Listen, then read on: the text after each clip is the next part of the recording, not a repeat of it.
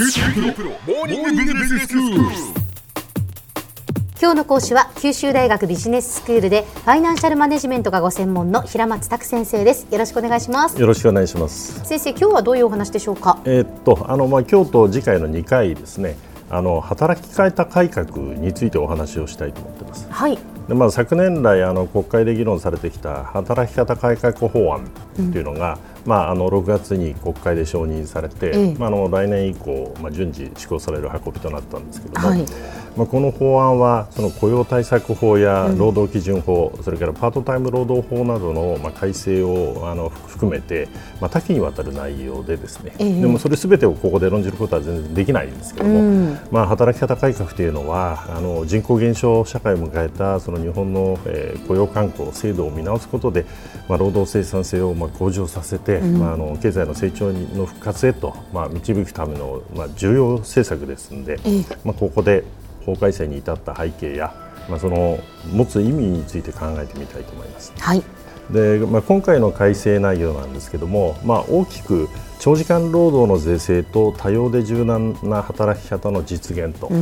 まあ、それと雇用形態に関わらない、まあ、公正な待遇の確保と、まあ、この2つを、まあ、柱としているんですね。はいでまあ、前者の関連では、まあ、時間外労働時間の、まあ、上限の厳格化を図ったと、まあ、従来上限はあったんですけれども、はいまあ、労使間で協定を結べばですね、まあ、ほとんど青天井に近かったんですね。そうですねでまあ、それをその、えー仮に労使間で協定を結んでも上限を超えることが許されないことになったということなんですね。はいで一方、その時間外規制の例外として、まあ、現行研究職であるとかあるいはあの企画職であるとか、あるいはあのテレビ、ラジオ局などで働いている、まあ、ディレクターの方とかですねそういった方などに認められている、まあ、実際の労働はその労働者の裁量に任せつつですね、あの一定時間働いたとみなす裁量労働制の、まあ、これの適用拡大ということもあの検討されたんですけども、ええ。まあ、これについては見送られました。ただ別途ですねあの為替ディーラーなど一定以上の給与水準にある専門性の高い職種を対象として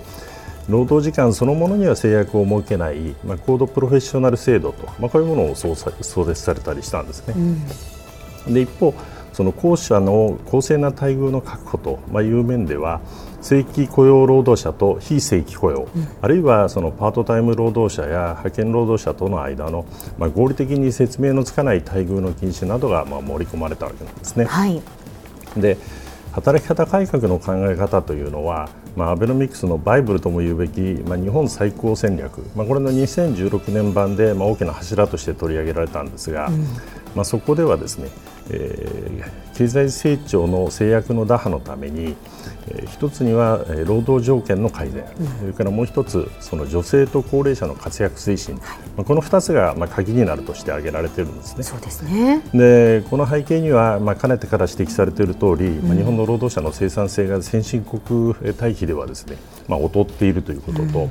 労働の質の問題があるということ、はい。えーそして、えー生産年齢人口が過去20年間で1000万人も、まあ、減少していてですね、でかつ今後とも早いペースで減少が続くという中でそれを成長の制約としないと、まあ、そのためには、まあ、これまで十分でなかった女性や高齢者など、まあ、多様な人材の活用を図ること、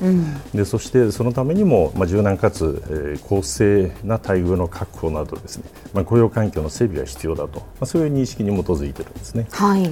で働き方改革という表現自体はその1年前の2015年版でも一応用いられてはいるんですが、ええまあ、そこでは漠然とした方向性を示すことにとどまってたんですね。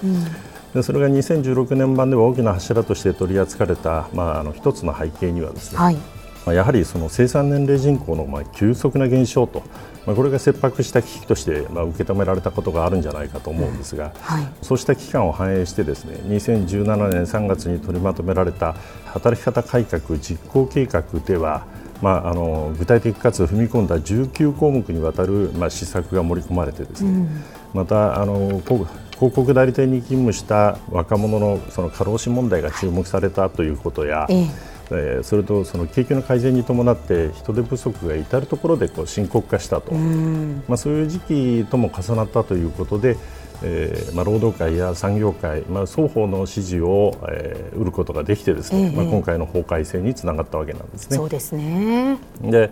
まあ、今回の、えー、改正内容は、まあ、短期的な効果をも、まあ、期待すると、まあ、いうあの部分を含んでいるということでですね、はい、まあ、その分その雇用主にとってはですね、うん、まあ、非常に負担が、まあ、あの大きいものでもあろうかと思うんですね、うん、でまあ、これまでのその議論の段階においては、まあ、あの好景気であるとか人手不足、まあ、こういったことがモーメンタムとして働いて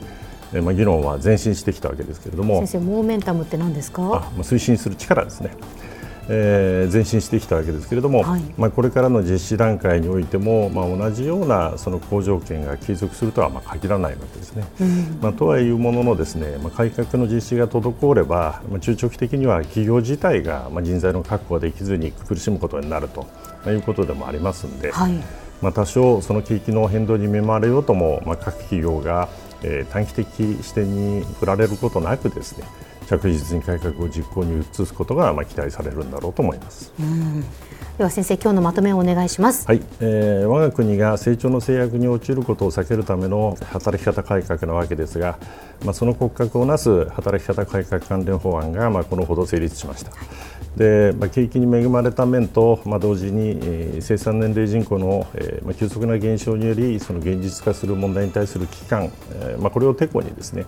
かなり踏み込んだ内容と、まあ、なっているわけです。で、えー、短期的に景気がスローダウンして、まあ、人手に余裕が生じるような状況になったとしても、まあ、中長期的な観点からですね企業も積極的に対応することがまあ期待されると、まあ、そういうことだろうと思います。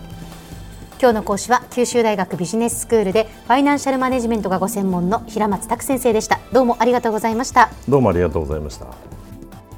さて QT プロモーニングビジネススクールはブログからポッドキャストでもお聞きいただけます。また毎回の内容をまとめたものも掲載していますのでぜひ読んでお楽しみください。過去に放送したものも遡って聞くことができます QT プロモーニングビジネススクールで検索してください。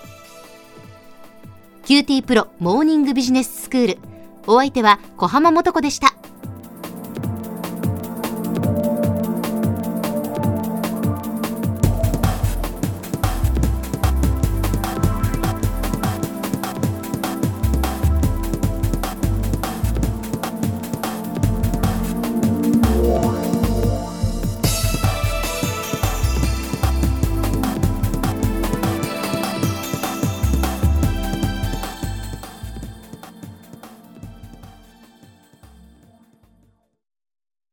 QT プロは通信ネットワーク、セキュリティ、クラウドなど QT ネットがお届けする ICT サービスです。